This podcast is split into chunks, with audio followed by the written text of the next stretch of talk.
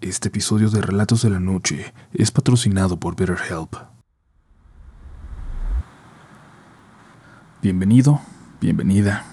Les saludamos desde una muy lluviosa ciudad de México. Están a punto de escuchar historias de fantasmas, de lo paranormal y de lo inexplicable. Historias que hoy no los dejarán dormir a menos que sean una de esas personas extrañas que se arrullan escuchando historias de terror, pero seguramente casi nadie allá afuera que nos esté escuchando es de estas personas, entonces por eso, por eso creo que hoy van a tener pesadillas. Te invitamos a apagar la luz si puedes hacerlo, y estés donde estés, a dejarte llevar por los siguientes relatos que nos ha enviado la comunidad. Probablemente, más temprano que tarde, seas tú quien nos envíe uno. Seas tú protagonista del siguiente episodio de Relatos de la Noche.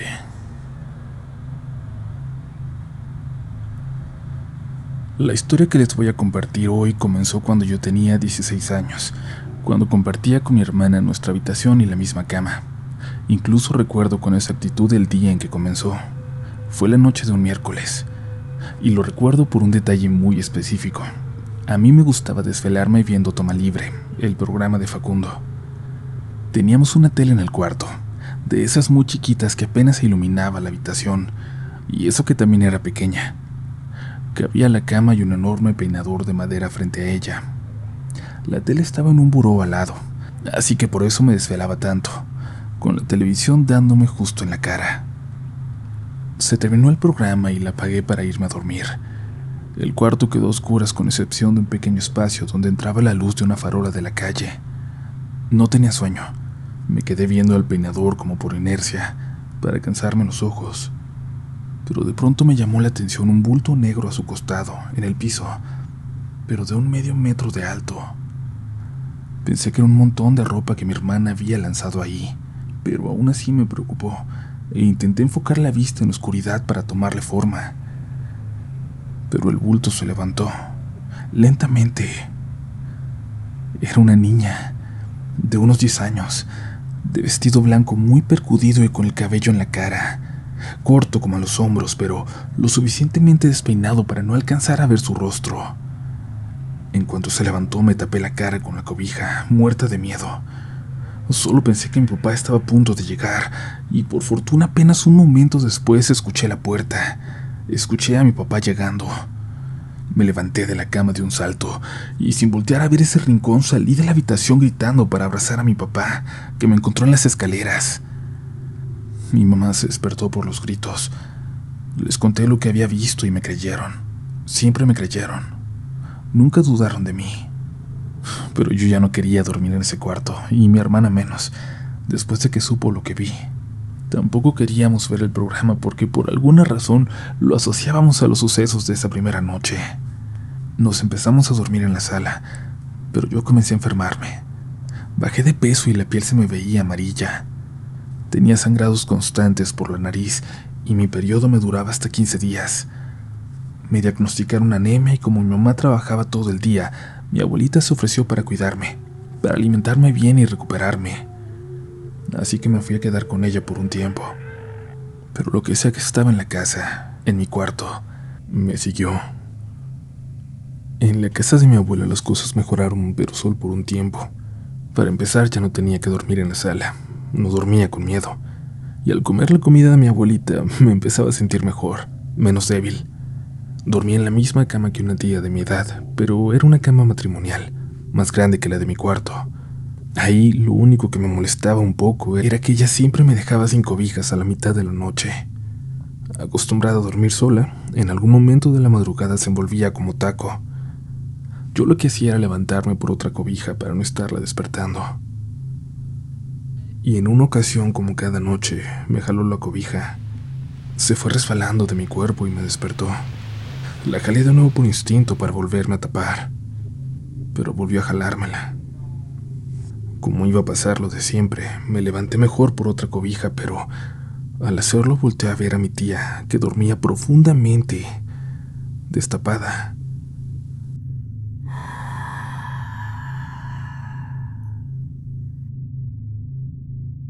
Algo a los pies de la cama me hizo voltear.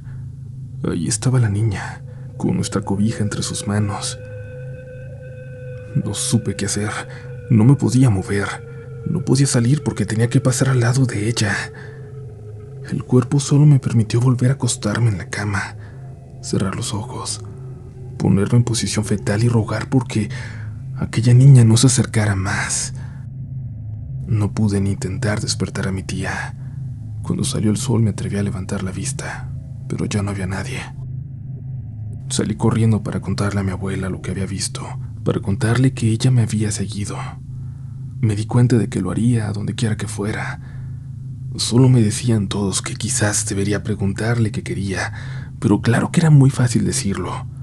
No se imaginaban el miedo que sentía al verla, un horror que me congelaba por completo, que hacía que sintiera mi corazón a punto de fallar. Lamentablemente para mí, la seguí sintiendo aunque no siempre la viera. Regresé a mi casa, volví a mi cuarto. Dormía con la luz prendida y luego cambié todos los muebles del lugar, esperando que se sintiera como un lugar completamente distinto. Quería sentir que era otro cuarto. La cama quedó pegada al closet que no tenía puertas. Era básicamente un espacio abierto con un tubo donde colgábamos la ropa. Una noche me quedé dormida como siempre me acomodaba, boca abajo pegada a la orilla del closet. En algún momento, mi brazo empezó a colgar hacia allá. Me desperté cuando sentí que algo me estaba tocando la muñeca. Antes de poder despertar por completo, algo me jaló y me tiró entre la ropa. La luz estaba prendida como siempre, así que pude ver que no había nadie más ahí. Mi hermana ya ni siquiera dormía en el cuarto. No entendía qué me había jalado con tanta fuerza, como si yo fuera un muñeco de trapo. Pero supe que ella, ella seguía pegada a mí, siempre, a donde fuera. Incluso en un viaje a la playa de Miramar en Tampico, donde acampé con unos amigos, Incluso ahí pude ver su silueta caminando toda la noche afuera de mi casa de campaña. También en mis sueños la vi, un poco más. Casi podía ver su rostro. Ahí sí me atreví a hablarle, a preguntarle qué quería de mí, pero nunca me respondió. Eventualmente, cuando de nuevo estaba tan mal que pesaba tan solo 38 kilogramos, cuando estaba en los huesos, mi abuela me llevó a una señora para que me barriera, ella me dijo que no tenía que temerle a aquella niña, que no era un mal espíritu. Dijo que venía a decirme algo, que estaba muy unida a mí desde esa noche en que empecé a verla. Esa noche que despertó en mí esa sensibilidad que no todos tienen. Ella se dio cuenta de que esa noche la pude ver y desde entonces se esforzaba por contactarme. Cada cosa que hacía lo hacía para llamar mi atención pero la señora me dijo también que si ya no quería verla, simplemente se lo dijera, que le pidiera que por favor ya no se me apareciera. Y claro, eso fue lo que hice. Me senté esa noche en mi cama y le pedí que ya no me buscara. Le dije que si necesitaba ayuda, la buscara con alguien más porque a mí iba a matarme del miedo. Desde entonces no la volví a ver, pero algo me dice que ese no fue el final de la historia. Cuatro años después me diagnosticaron cáncer. Cuando lo supe me acordé de ella. Me acordé de algo que me dijo la señora que me hizo aquella limpia, quien en algún momento me comentó que cuando el alma pende del hilo entre la vida y la muerte, podemos ver hacia el otro lado. Recuerdo que le respondí que yo no estaba muriendo. En realidad sí, pero no lo sabía. Desde entonces pienso que tal vez eso era lo que ella, aquella niña, me quería decir. Y bueno, eso es todo. Muchas gracias por su atención. Hola comunidad Relatos de la Noche. Quiero compartir con ustedes algo que me pasó en septiembre de 2013, cuando nació mi primer hijo. Una semana después de su nacimiento, mi abuelita sufrió una caída que la llevó al hospital. Ella ya era una persona mayor, enferma, y aquel accidente fue muy grave para ella. Dice mi mamá que entre su agonía pronunciaba mucho mi nombre, pero yo tardé unos días para poder ir a verla. Era un sábado cuando fui. Pasé a verla a su habitación. Ella estaba sedada. No sabía si me podía escuchar, pero yo le hablé. Le conté de su bisnieto, de mi hijo, de cómo estaba creciendo. Al despedirme le dije, abuelita, mi viejita, tú siempre nos das la bendición. Ahora soy yo la que te la da a ti. Descansa, viejita chula, y cuida de mi viejito desde el cielo. Le di un beso y salí. Y esa noche, alrededor de las 5 de la mañana, mi bebé despertó con un llanto terrible, desolador. Cuando desperté, te puedo jurar que alcancé a ver una sombra, una sombra que con su mano parecía estar persinando a mi niño, dándole su bendición. El bebé dejó de llorar y yo no sentí miedo, ¿sabes? Sentí tranquilidad y a la vez tristeza porque sabía lo que eso significaba. El teléfono sonó y sentí algo en mi pecho, dolor, porque sabía lo que me iban a decir. Mi abuelita acababa de fallecer. No sé, quiero creer que la sombra que vi era ella, despidiéndose, dándole, dándonos su bendición antes de partir. Me gustaría saber qué es lo que piensan ustedes. Yo sé que esta historia no es de miedo, pero tenía muchas ganas de compartirla con la comunidad.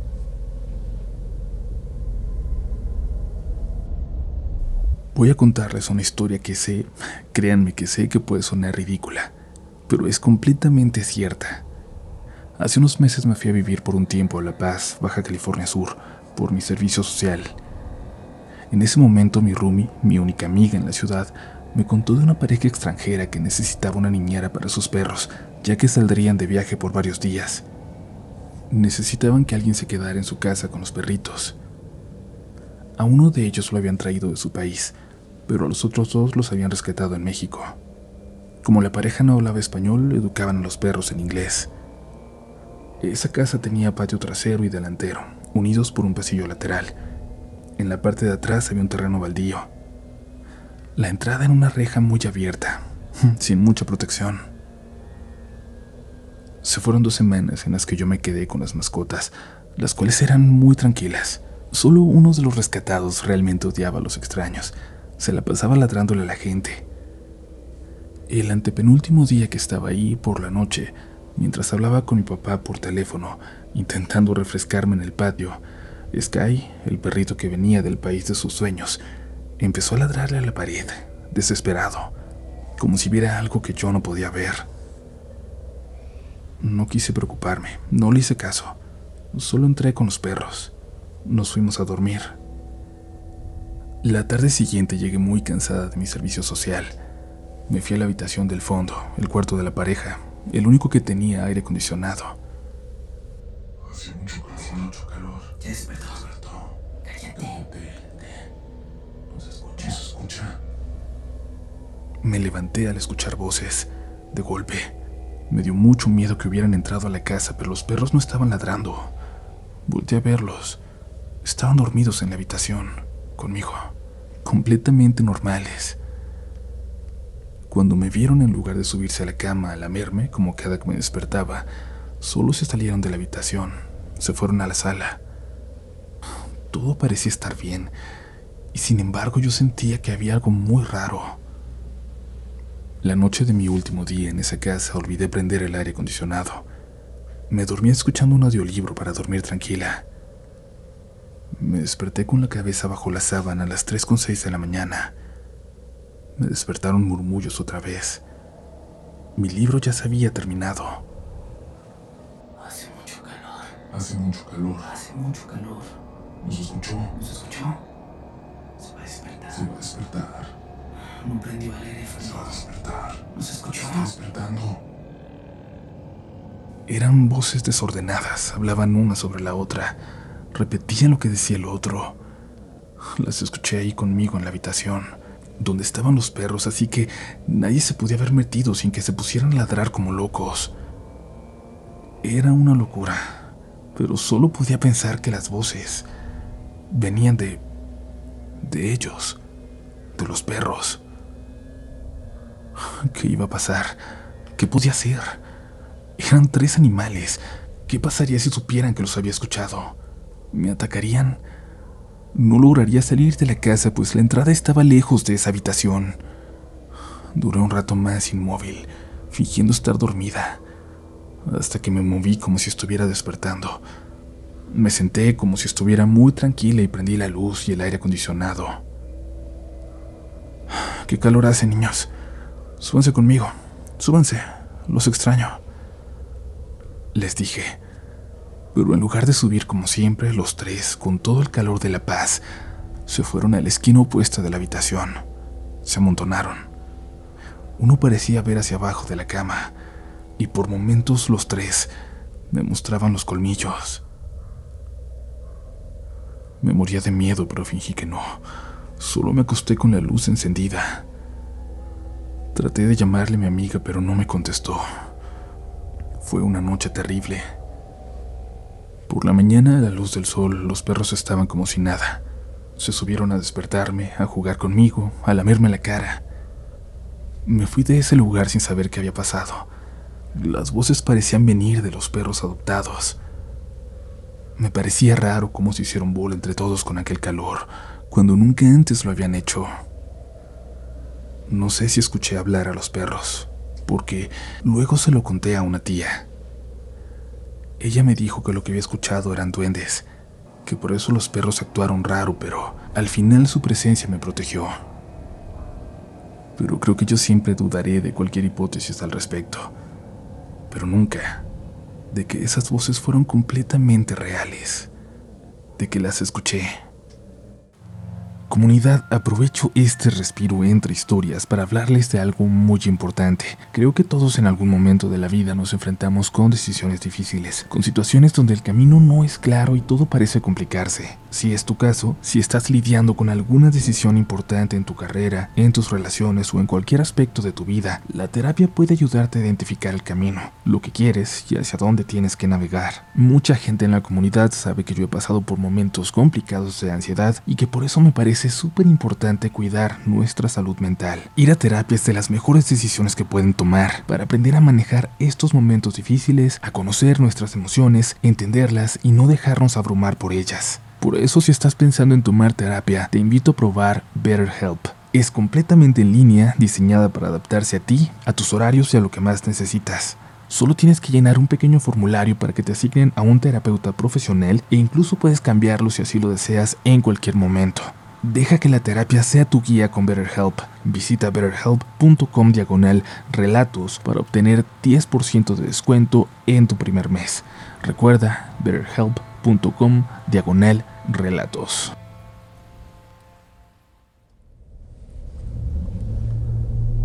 Hola Uriel. Antes de empezar me gustaría agradecerte el espacio y el contenido que nos das a nosotros, los amantes del terror. Sigo tu podcast desde hace ya un año y me ayuda bastante a realizar mis tareas diarias y a relajarme después de un largo día. Admiro mucho tu trabajo. La siguiente historia le ocurrió a mi papá. Es él quien la cuenta cuando el tema de conversación en las reuniones familiares se torna misterioso, cuando los integrantes empiezan a contar sus experiencias extrañas y paranormales. Sucedió así. Mi papá tenía una tía, hermana de mi abuela, que acostumbraba visitar un santuario en el municipio de de Xocuixpan, en el estado de Puebla. Ese santuario es muy visitado por los creyentes de la fe católica, ya que dentro de él está el Señor de la Buena Muerte, el santo patrono del pueblo, la personificación de la muerte, pero no como algo siniestro o temible, sino más bien como algo natural y parte inevitable de la vida. Es por ello que todos los años en el mes de mayo se celebra una feria en honor a él, y personas de muchas partes del estado van a su santuario, para verlo y pedir por ellos y por sus seres queridos. El tema es que la tía de mi papá se adelantaba a los demás. A ella le gustaba hacer su procesión días antes de que la feria fuera celebrada. De esta manera no tendría contratiempos en su viaje y podría ir mucho más tranquila. Cuando mi padre tenía unos 13 años, él y su primo, que era de la misma edad y compartía también el gusto por la aventura, decidieron ir con su tía a ese lugar del que ella les había hablado tanto. Cuenta a mi papá que ya se les había hecho tarde, que incluso la tía estaba pensando en no ir ese año. Sin embargo, ella, como otras tantas personas, había hecho una promesa en su visita anterior.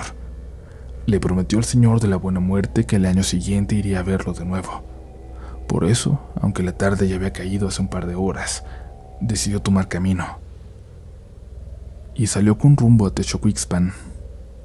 Para llegar allá primero tomaron un camión que los dejó cerca de la falda del cerro, en el que se encuentra el santuario.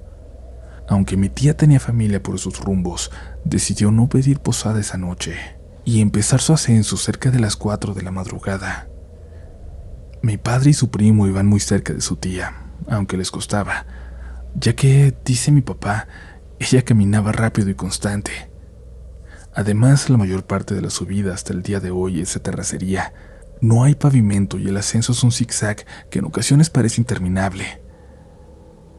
Los tres iban conversando entre la profunda oscuridad de la madrugada, y cuando hubieron caminado unos 40 minutos, todos lograron percibir sonidos. Allá a lo lejos, sonidos que mientras más seguían subiendo, empezaron a distinguirse como voces. Estas parecían venir de dos señores que bajaban del cerro. Mi papá hace mucho hincapié en esto porque siempre deja claro que las voces estaban en una amena y ruidosa conversación. Incluso llega a decir que venían riendo el uno con el otro. Los entonces niños le preguntaron a su tía qué era eso que venía bajando, y ella respondió que eran dos amigos que seguramente habían ido a visitar al Señor de la Buena Muerte también. Mi papá sintió con la cabeza, pero algo dentro de él no había quedado convencido con la respuesta. Siguieron caminando, y cuando las voces se escuchaban muy cerca, es decir, tan cerca como para toparse de frente con los dos señores en la siguiente vuelta, se callaron por completo.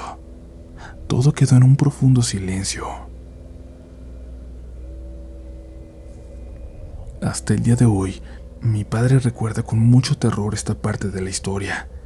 Y no solo porque se dio cuenta de que esas dos personas no eran personas en realidad, sino porque después de un minuto, minuto que les pareció eterno, las voces volvieron a escucharse. Pero ahora, debajo de ellos,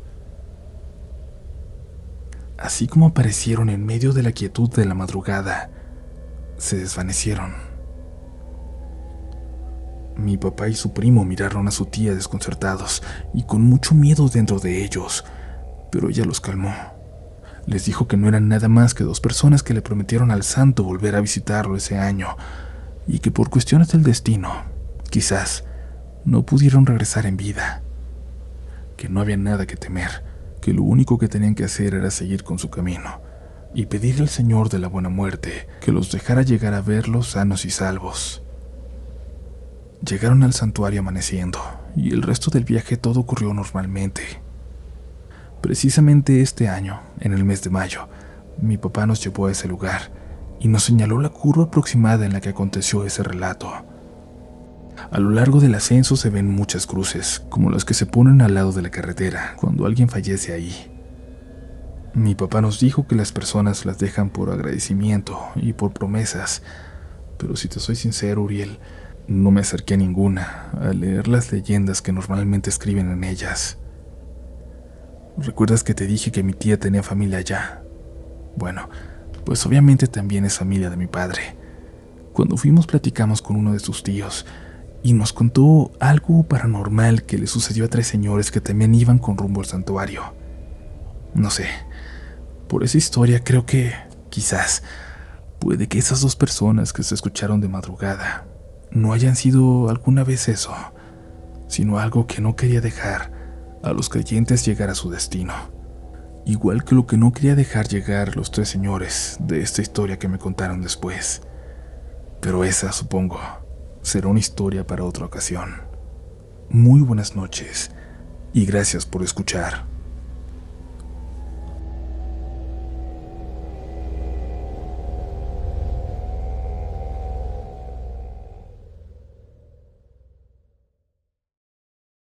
With the Lucky Land slots, you can get lucky just about anywhere. This is your captain speaking. Uh, we've got clear runway and the weather's fine, but we're just going to circle up here a while and uh, get lucky. No, no, nothing like that. It's just these cash prizes add up quick. So I suggest you sit back, keep your tray table upright, and start getting lucky. Play for free at LuckyLandSlots.com. Are you feeling lucky? No purchase necessary. Void where prohibited by law. 18 plus terms and conditions apply. See website for details. ¿Quieres regalar más que flores este Día de las Madres? The Home Depot te da una idea. Pasa más tiempo con mamá plantando flores coloridas, con macetas y tierra de primera calidad para realzar su jardín. Así sentirá que es su día todos los días. Llévate tierra para macetas Bigoro por solo $8.97 y crece plantas fuertes y saludables dentro y fuera de casa. Recoge en tienda y sigue cultivando más momentos con mamá en The Home Depot. Haces más, logras más.